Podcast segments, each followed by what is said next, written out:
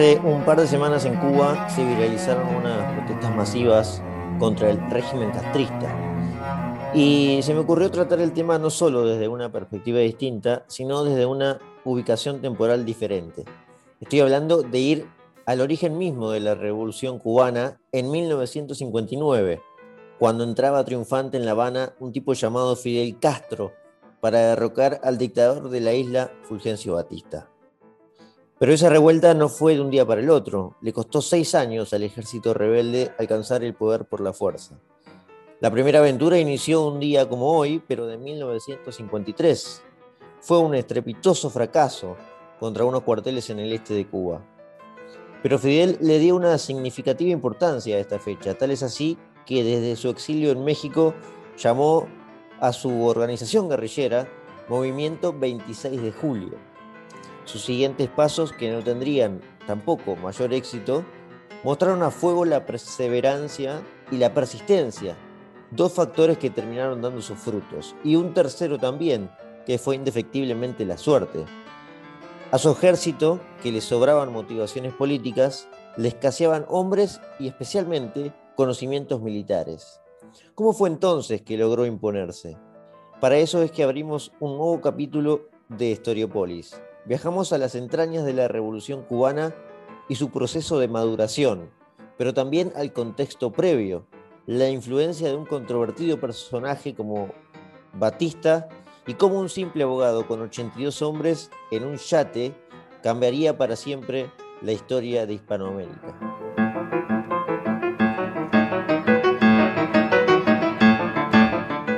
...68 años hace exactamente que Fidel Castro y un grupo de no más de 140 hombres intentó el primer asalto a los cuarteles en Moncada y Bayamo, en el este de Cuba, que fue un estrepitoso fracaso, como decimos, y que intentaba derrocar ansiosamente a la dictadura de ese entonces que comandaba Fulgencio Batista. Claro, hay que entender quién es Batista y tendríamos que repasar brevemente lo que sucedía en Cuba, una historia bastante extensa, pero que tiene eh, sus inicios como república a principios del siglo XX. Es en 1902 cuando Cuba se proclama república, luego de una independencia que llegó para la época demasiado tarde en el continente americano. Si ustedes se fijan, tenemos que América del Sur casi en su totalidad se despertó en busca de la independencia en 1810 aproximadamente. Bueno, Estados Unidos de América mucho antes incluso. Pero en Cuba, la rebelión contra el eh, imperio español, en ese momento ya bastante decadente, ocurre a finales del siglo XIX y no a principios. Y es un proceso que tuvo entre muchas figuras importantes, unas sobresalientes como fue José Martí. Inició en 1898 y se concretó en 1902 donde el golpe final lo dio un protagonista que sería el dueño del, siglo que entraba, que fue Estados Unidos. Así nació Cuba como república bajo una especie de protectorado de, de Estados Unidos y con unas décadas posteriores que serían de prosperidad económica, básicamente. Esa también era la regla antes, por cierto.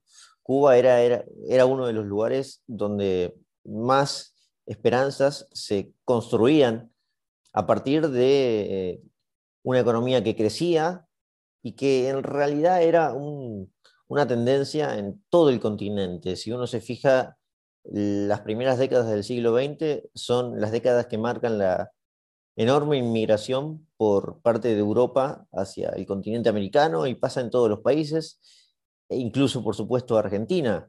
Son los mejores años estos de Argentina.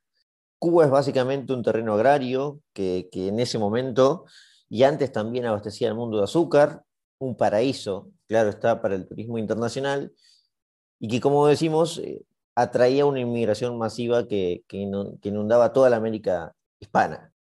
La Primera Guerra Mundial trajo un antecedente que parecía desestabilizar los eh, hilos sociales de América, en Cuba no fue tanto, eh, la, normalidad continuó, y si la Primera Guerra Mundial no pudo trastocar mucho eh, eh, esa tranquilidad y, ese periodo pacífico sí lo hizo la crisis de los años 30. En 1929, en octubre, precisamente, la bolsa de Wall Street cae y el mundo, por lo menos la parte occidental, acompaña ese proceso de destrucción financiera y económica, se cortan los lazos comerciales, el mundo en parte se empieza a cerrar y Cuba, por supuesto, no es ajeno a, esta eh, tendencia mundial. En Europa empiezan a nacer eh, movimientos que eh, peligraban el poder, movimientos comunistas, intentos revolucionarios. Estamos ya en los años 30.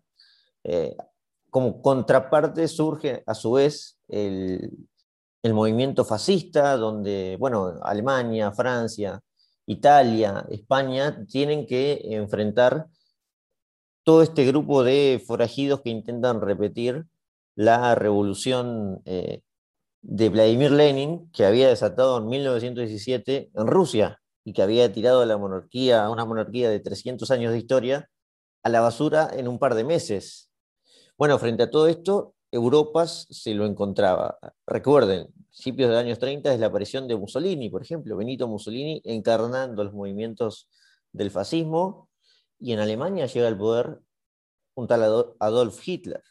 Bien, entonces Cuba no se vio alejado de esa circunstancia, de esa circunstancia internacional, y en 1933 se produce un golpe de Estado donde aparece finalmente Fulgencio Batista.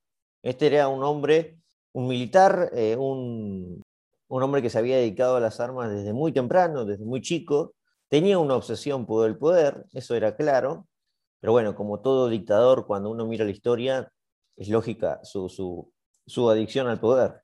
Los siguientes años no es que fueron presididos por él, de hecho el golpe no lo comanda él.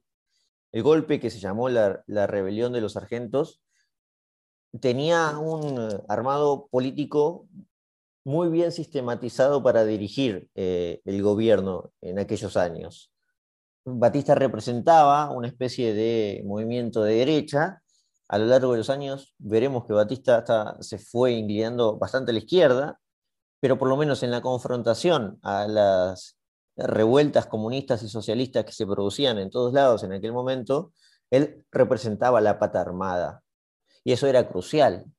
De hecho, la mesa de gobierno que, presidía eh, Cuba en aquel momento tenía varios representantes y algunos de ellos eran básicamente políticos que representaban ciertos núcleos de la propia sociedad civil, los centros estudiantiles, eh, masas sociales específicas, se vieron representados en esta mesa de gobierno que se originaba a través de un golpe de Estado, pero que rápidamente tenía democracia nuevamente.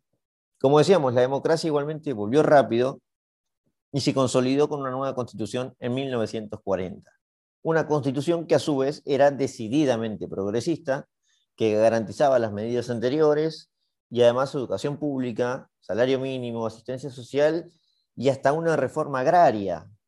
Paradójico es que Fidel Castro cuando empieza a anunciar sus proclamas a favor de la revolución y de tirar a la dictadura de Batista ya en los años 50, prometía una reforma agraria, reforma que ya estaba presuntamente garantizada en la Constitución. El inicio de la década 40 es entonces cuando Batista llega al poder, el poder total en su persona. Y ustedes dirán, bueno, comandó un golpe de Estado. Esta vez sí, lo comandó él. O asesinó al presidente constitucional.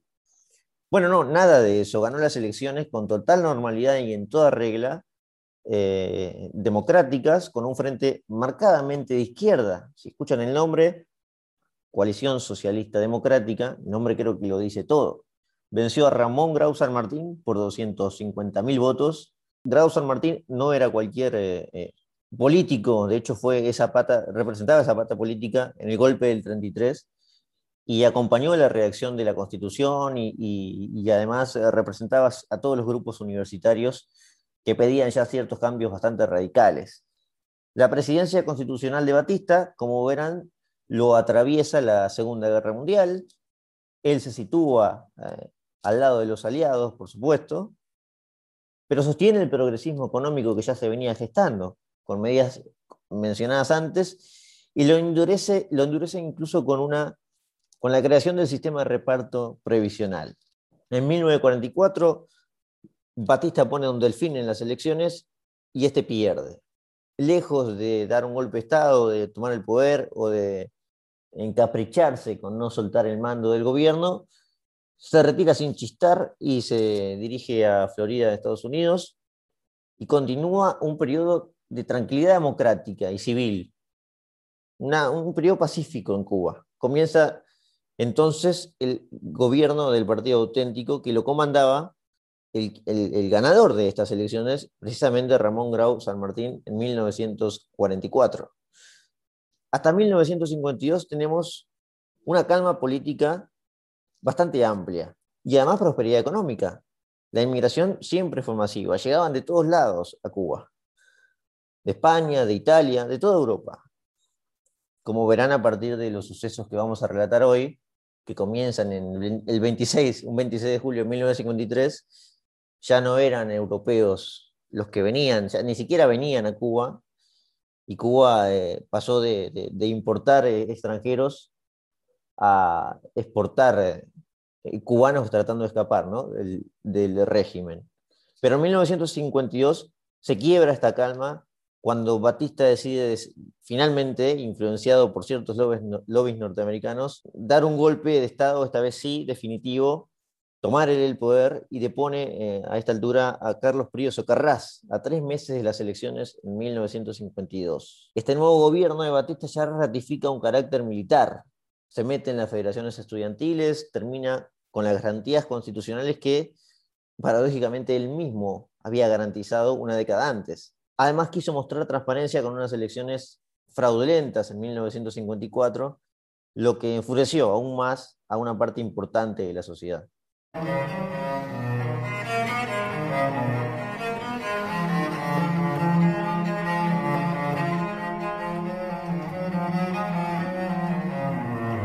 Llegamos entonces al momento en que irrumpe una banda de, aventureros, de forajidos, el 26 de julio de 1953, en el este de Cuba, en Santiago de Cuba. Ustedes tienen que tener en cuenta que la isla no tiene sur o norte, estamos describiéndola desde oeste a oeste, oriente u oriente y occidente.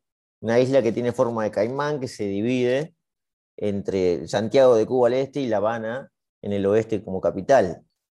La primera rebelión entonces que encarna Fidel Castro y su hermano eran exactamente 135 hombres que se decidieron a tomar las armas, pero el problema era hacerlo de manera desorganizada. Fidel Castro era un tipo ya, un sujeto que aspiraba a la política, militaba intensamente en, las agrupaciones eh, que mencionamos de universitarias, delegado importante en la Federación Estudiantil Universitaria, e incluso era precandidato a diputado por el, por el Partido Ortodoxo, un partido de izquierda minúsculo que había sacado en la elección de 1948 apenas 150.000 votos. Fidel venía de una familia rica, estas son las típicas cosas que no se encuentran de los revolucionarios que se transforman en, comunistas. Su padre era un terrateniente exitoso y para estos años era un adolescente necesitado de aventuras. Y de aventuras con final feliz, porque las que había diagramado terminaban siempre en fracasos.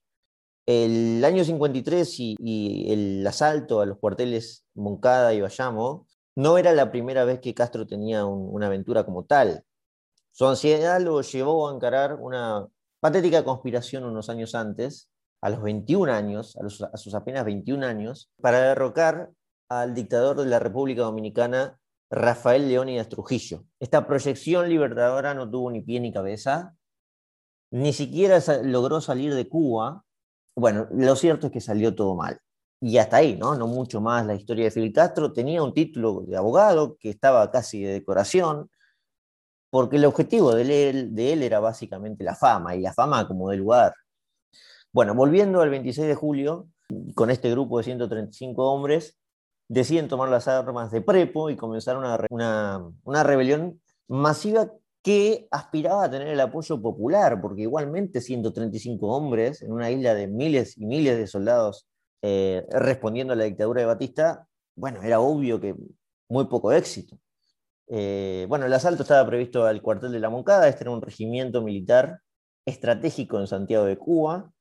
El plan establecía también adueñarse de estaciones de policía, tomar las radios y difundir a través de estas los próximos pasos para ganar apoyo popular. De vuelta, necesitaba el apoyo popular Fidel. El otro cuartel a desbancar era el de la ciudad de Bayamo, a unos kilómetros del primero.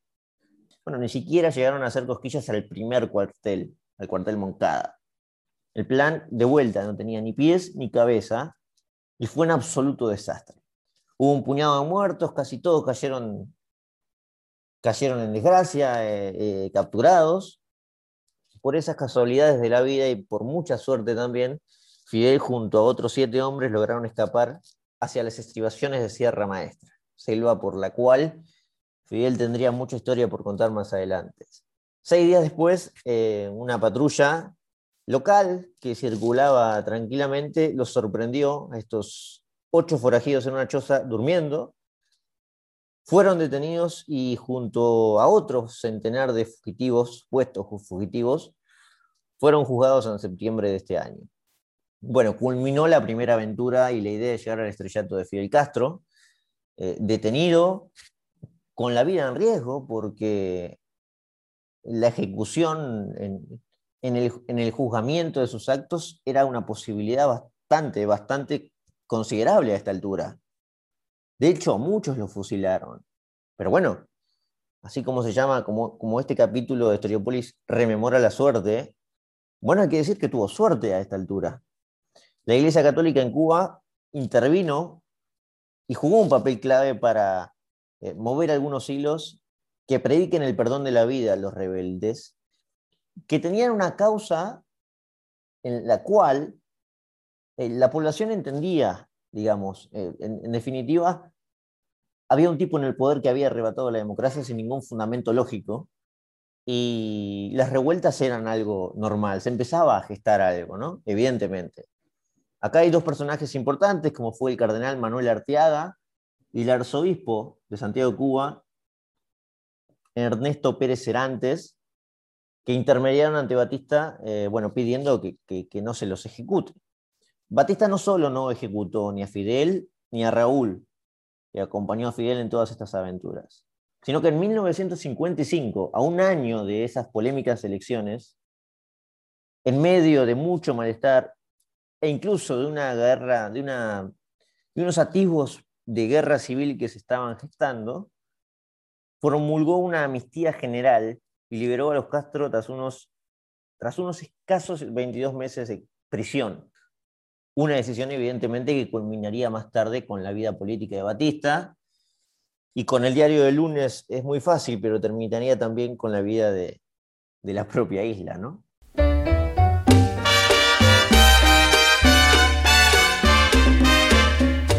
Los hermanos Castro, ya libres, ya gozando de libertad, y con el perdón de Dios y, de Batista también, decidieron igualmente refugiarse en el exterior, porque el clima estaba muy tenso, sabían que Fidel no iba a quedarse de brazos cruzados, y se retiran a México.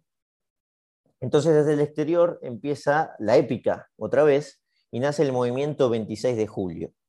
Así llamó al grupo guerrillero que, que luego tomaría el nombre de Ejército Rebelde Fidel Castro. En agosto de 1955 publican el primer manifiesto mandado hacia el pueblo cubano, donde proponen ordenar la economía, la reforma agraria que les mencioné, y solucionar los problemas con una revolución justiciera que reparta la tierra. Bueno, esta promesa sí la cumplió, por cierto, ¿no? Si hizo una reforma agraria muy de lleno, eh, finalmente la hizo Fidel, pero se quedó todo para él. Bueno, y por supuesto prometía el, regreso de una democracia transparente.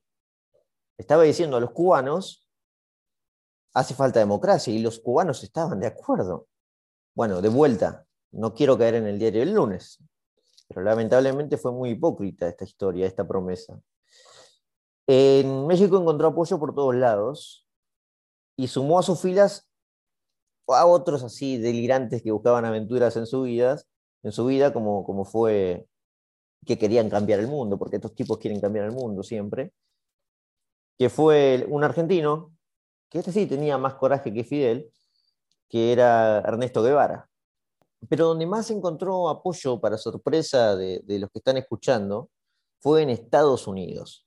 Exactamente, en Estados Unidos. en el mismo, los mismos que unos años después serían amenazados de un ataque nuclear por el propio Castro, le brindaron apoyo a él. A él y a las ideas que promovía, que repito, no eran alocadas, por lo menos en, en la atención de las libertades cívicas. En cada sitio que visitaba en Estados Unidos fundaba clubes patrióticos, en Nueva York, Jersey, Connecticut, Miami, en el propio Cayo Hueso, que es donde hoy los cubanos eh, se fugan nadando y perdiendo la vida con muchas probabilidades de morir en el estrecho de Florida para escapar de Cuba. Es muy paradójico todo esto. Bien, aquí comienza la idea, la, aventura del Granma, que bueno, es muy recordado ya en el año 56, cuando comienza el, zarpazo final para concretar ese golpe y esa revolución. El 25 de noviembre de 1953, ese día, desde el puerto de Veracruz, en México, zarpa un yate de recreación que le habían comprado a un italiano, como verán, no les faltaba recursos, a un, un yate que se llamaba Granma, Granma por Grandmother, abuela, le habían puesto, este italiano así le había puesto a, su yate.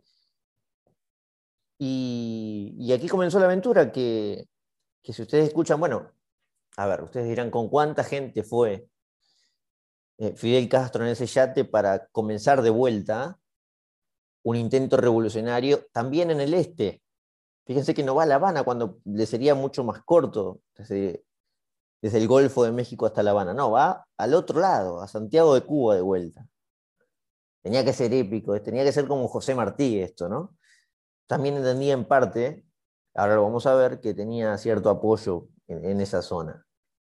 Bueno, ¿con cuántos habrá ido? ¿Con 500? ¿Con 1000? Si la primera revuelta con 135 hombres fue un total fracaso, bueno, va a ir con más. No, fue con 82 hombres. No, no escucharon mal, 82 hombres. O sea, tras más de tres años del primer ensayo revolucionario, de la primera intentona libertadora, luego de hacer lobby en México y en Estados Unidos, la rebelión patriótica zarpó con 50 guerreros menos que aquel fracaso en Moncada. Bueno, lo que se esperaba en realidad a esta altura era recibir el apoyo, el apoyo como les digo, local, porque en las costas que iban a, desembarcar eh, los esperaba Frank País, un tipo nombrado jefe nacional de acción del movimiento 26 de julio. En dos ocasiones este había viajado a México para coordinar las operaciones de la revolución y los esperaba con una tropa que, se iban a juntar con los 82 locos del Granma y, y bueno, y esperaban además el apoyo de campesinos cubanos, que repito, y lo repito constantemente, estaban viendo a un sujeto que logró escapar de una dictadura, que pasó tiempo en la cárcel, que no podía pisar su suelo natal, que encima les estaba ofreciendo una redención económica y la vuelta de una democracia transparente. Bueno, era lógico pensar que alguna popularidad tenía este tipo. También estaba loco, no sabía cómo organizar el desembarque, ese tipo de cosas. Lo de las armas, porque hay algo que tener en claro, ¿no? Fidel Castro no tenía, no, no, tenía ni tuvo nunca conocimientos militares. Eh, él después se llamó comandante en jefe, pero ni comandante ni jefe militar fue porque nunca lo... A ver, nunca ejerció. O sea, Batista sí era militar. La palabra correcta es, guerrillero, si se quiere, ¿no?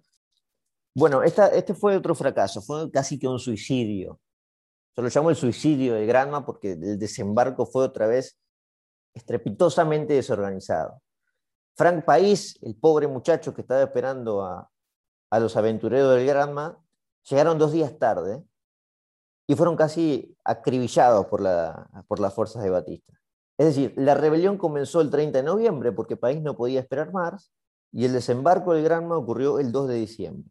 Otra vez falta de sincronización, desorganización y la persecución gubernamental de la dictadura que estaba esperando eso, bueno, dispersó a todos los expedicionarios, el efecto sorpresa fue, completamente anulado y se produce una masacre. Muy pocos logran escapar en diciembre de, de 1955 y fue un completo fracaso, nuevamente. De 22 sobrevivientes solo logran escapar 12 y logran, a su vez, alcanzar las estribaciones otra vez desde la Sierra Maestra, que por supuesto tenía Fidel Castro, Che Guevara, Camilo Cienfuegos, su hermano, eh, este, esta docena de tipos consiguen escaparse. Cuando salí de Cuba, dejé enterrado mi corazón.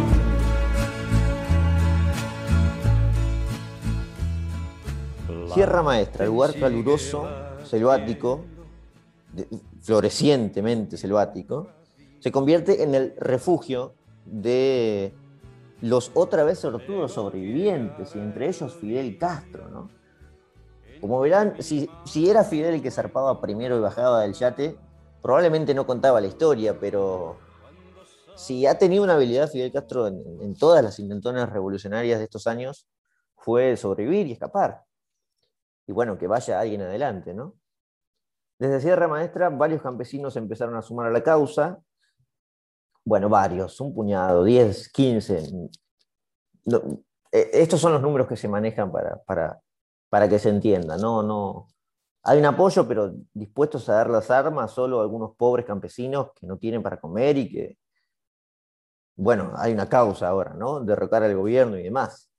Eh, y así em, se empieza a gestionar, a gestionar lo que la historia llama guerra de guerrillas, desde Sierra Maestra, desde mm, ataques eh, constantes a, la policía, eh, de escabullirse. El primer triunfo se da en enero de 1957, ya estamos entrando a, unos años donde ya no hay que escabullir, ya no hay que escaparse de la isla, sino que hay una zona en la cual eh, Fidel y los suyos pueden operar. Eh, asaltan el cuartel de La Plata, de vuelta, un cuartel chiquito, le llaman el combate de los llanos, llanos del infierno, que por cierto fue de vuelta una simple emboscada, una emboscada sorpresa en la que matan a unos cuatro pobres oficiales que vigilaban la estación de policía. Y con el paso de los meses, Sierra Maestra se convierte entonces en el centro de operaciones, una guerra, de vuelta, guerra de guerrillas, eh, que bueno, es una estrategia más vieja que el PAN, ¿no? Esto de, de escabullirse, de si son muchos, escaparnos, dispersarnos y vestirnos de civiles eh, en las sombras. Así es que va creciendo la revolución en Sierra Maestra. En mayo logran otro triunfo, uno consolidatorio en el combate del Lúbero, eh, pero bueno, los muertos no son más de 20. Es decir, no, no había una batalla en la cual eh, miles de tropas batistianas estaban enfrentando a, a un ejército castrista, castrista abultado. No, no, porque no había, no había, ¿no? Más allá de los apoyos y demás, no encontramos tampoco decenas de miles de tipos acompañando a Fidel. Para fines de este año, las bajas del ejército rebelde, de vuelta, son casi nulas. Hay eh, dos hombres asesinados, entre ellos el, el, tipo que había sido víctima de la tardanza de Fidel en el Granma, Frank País, es asesinado. Y también se había encargado a José Antonio Echeverría, este era el presidente de la Federación Estudiantil Universitaria, un tipo muy reconocido en los ámbitos estudiantiles, eh, que para ese entonces ya eran puramente marxistas, por cierto. ¿no? Bien, para fines de 1957 ya se empieza a consagrar en toda la isla un, un ánimo revolucionario, con un hecho importante, que fue la sublevación de una base naval en la ciudad de Cienfuegos la ciudad de Cienfuegos, en el centro de la isla. Este era un fuerte que estaba lejos del dominio castrista en el este, y esto era crucial desde el punto de vista geográfico. Es decir, la revolución que se gestaba en el este, que le costó años, meses, eh, meses y años conseguir bastante apoyo, de repente en el centro de la isla había una sublevación de una base naval militar de Batista, por lo tanto, era un mensaje bastante contundente a la población y a la milicia propia de la dictadura. Esto sí le, tomó preocupación para Batista y bombardeó su propia base naval, provocando la muerte de casi todos los rebeldes, que renovaban cerca de 300 muertos, de, 300 hombres. El rumbo para esta altura ya estaba casi plasmado y la dictadura tenía los días contados.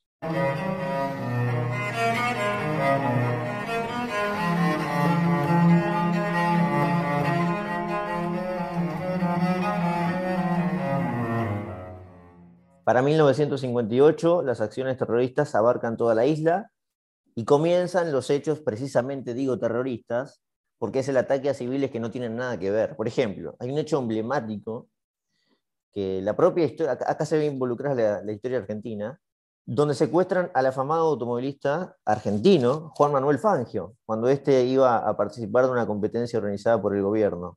Eh, hechos que después, cuando la revolución triunfa y después de muchas décadas, va, no, a los pocos años, eh, este modelo de guerra de guerrillas se empieza a exportar y las actividades terroristas, porque esta sí es una actividad terrorista, más allá de que la motivación política era correcta para ese entonces el, pedido de democracia. Bueno, los actos terroristas ya no tenían, no sé si mucho motivo, ¿no? Esto era la cuestión de joder a, Batista, tomando a un deportista que, que iba a participar de una competencia. Batista entonces toma una decisión tratando de, bueno, acabemos esto definitivamente porque me van a terminar devorando, ¿no? Decide arrinconar la sublevación de Sierra Maestra, en el este. Imagínense, Batista en La Habana, son semanas viajar al este. ¿eh? La idea era eh, desencarnar la rebelión desde, fondo, desde el fondo de Sierra Maestra y todos sus alrededores. Y es en este momento donde distintas eh, divisiones de los rebeldes preparan el camino para conquistar La Habana.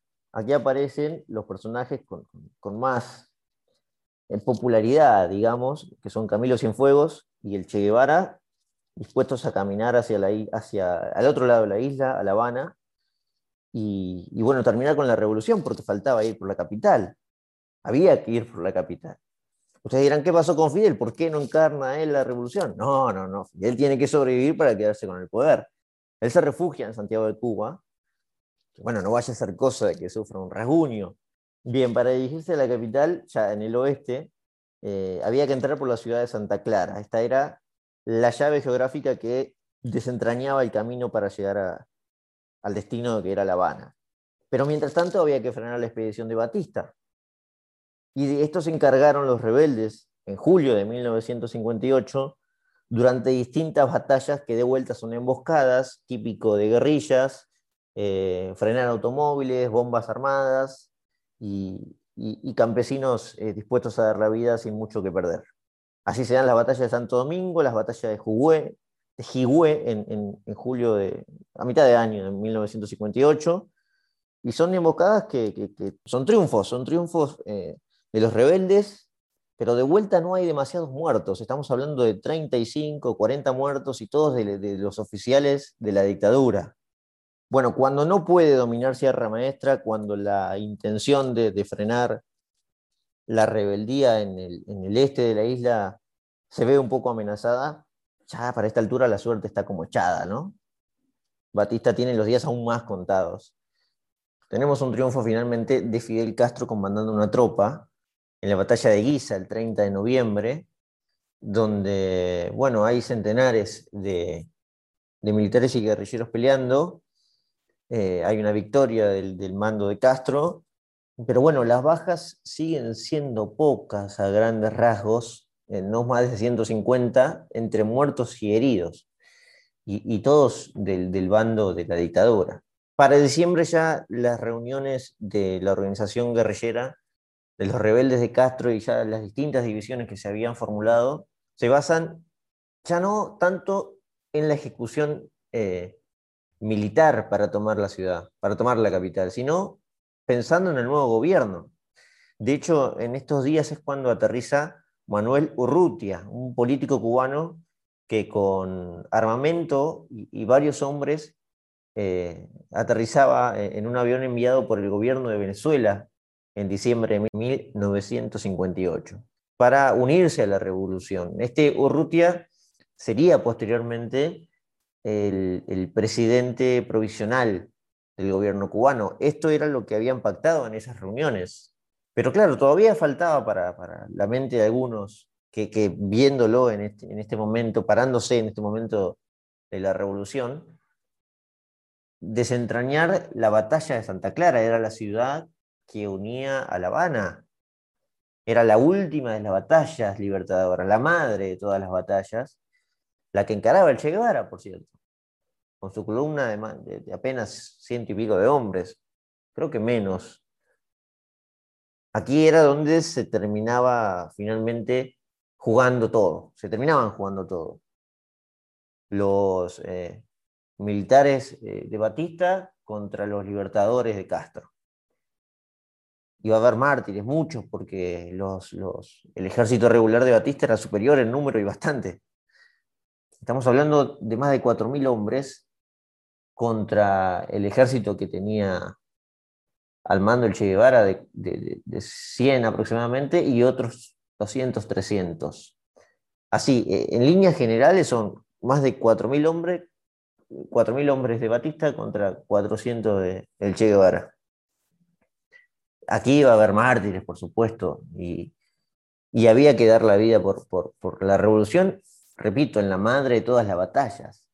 Bueno, para sorpresa de muchos, para estos días eh, no hizo falta ni pelear. Los eh, militares del ejército regular soltaron las armas y dejaron pasar a todas las tropas de la guerrilla como panchos por su casa hacia La Habana. Se rindieron definitivamente. No, no iban a pelear contra unos hombres que estaban de acuerdo con la causa que defendían. ¿eh? Así fue. Por eso no faltó mucho más y por eso la revolución casi que estaba terminada. La batalla de Santa Clara, la, que se recuerda como la última de todas, tuvo cero muertos y ni un disparo. La rendición ya a esta altura fue total, obviamente. Se convoca para fines ya del año 58 una huelga general contra la idea de, algún atisbo que quedara de, de, la dictadura. E incluso, e incluso, el 31 de diciembre se produce la huida de Fulgencio Batista que le avisan que tenía las horas, ya no los días, sino las horas contadas. La entrada de los revolucionarios en La Habana se va produciendo, eh, bueno, el primero de enero, el primero de enero se recuerda como el triunfo de la revolución. Había triunfado finalmente, por cierto, la revolución, ya está. Eran los aires democráticos de esperanza, de libertades cívicas que entraban en La Habana. Basta de este eh, corrupto, que era Batista, fascista, que en parte se podía llamar y con razón, eh, socialista, evidentemente. Pero bueno, Batista logró escapar y, dejó todo al margen de los revolucionarios. Eh, no fue Fidel Castro, por cierto, el primero que entró. Fidel Castro aún seguía en el este de Cuba.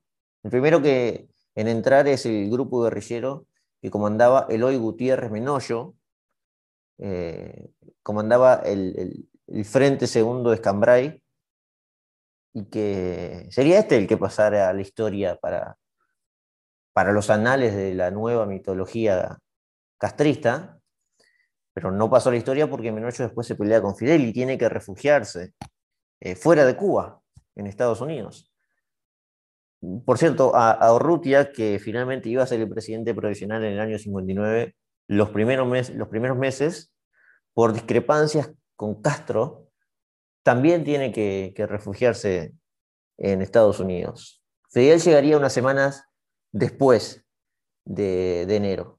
La segunda quincena de enero entraba Fidel Castro en La Habana, cosa de que no queden todavía eh, incipientes eh, fuerzas de Batista para frenarlo, ¿no? Porque era el hombre de la revolución, el cerebro, por cierto. Y, y en los pocos meses fue ganando el poder para convertirse ya directamente en quien fue Fidel Castro. Comenzaban los primeros meses del 59 los llamados juicios revolucionarios, o como podríamos decirle, cacería de, de, todo eh, atisbo que haya quedado de la dictadura de Batista, e incluso disidentes y, y cualquiera que no esté de acuerdo ya con lo que iba a fundar Castro, que no sería una democracia, por cierto. En apenas meses la isla se convirtió en, bueno, como ya saben, ¿no? como la historia lo ha marcado, en una dictadura socialista en toda regla. Para 1960 ya teníamos cartillas de racionamientos por todos lados, eh, por una economía completamente intervenida. ¿Dónde había quedado la democracia? Bueno, ya, una promesa completamente olvidada. Y los siguientes dos años se consagraría Cuba como en el patio de atrás de la Unión Soviética. Bien, revolucionarios con suerte fueron definitivamente este grupo que encabezó eh, el cambio de la historia de Cuba, fue un antes y un después, evidentemente para Cuba y para toda la historia de Hispanoamérica. Como sabrán, en el año 61 y 62 se desencadenaría otros golpes de suerte. La invasión estadounidense que quiso desatar Kennedy y, la crisis de los misiles, que volvió intocable al régimen castrista desde ese entonces.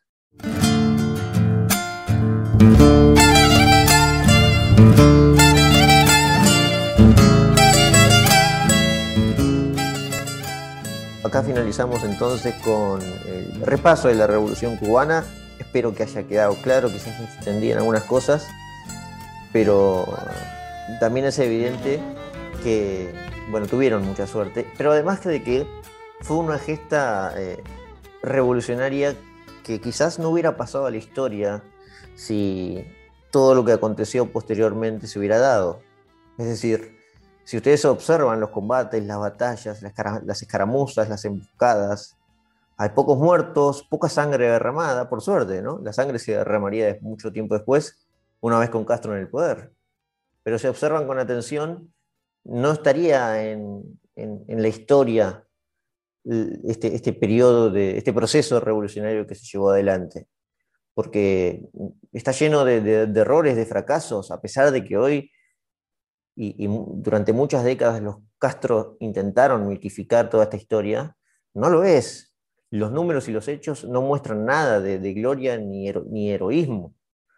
Eh, estaban completamente locos y dispuestos a dar la vida, y algunos sí tenían mucho coraje, como era el Che Guevara. Fidel Castro, evidentemente, no.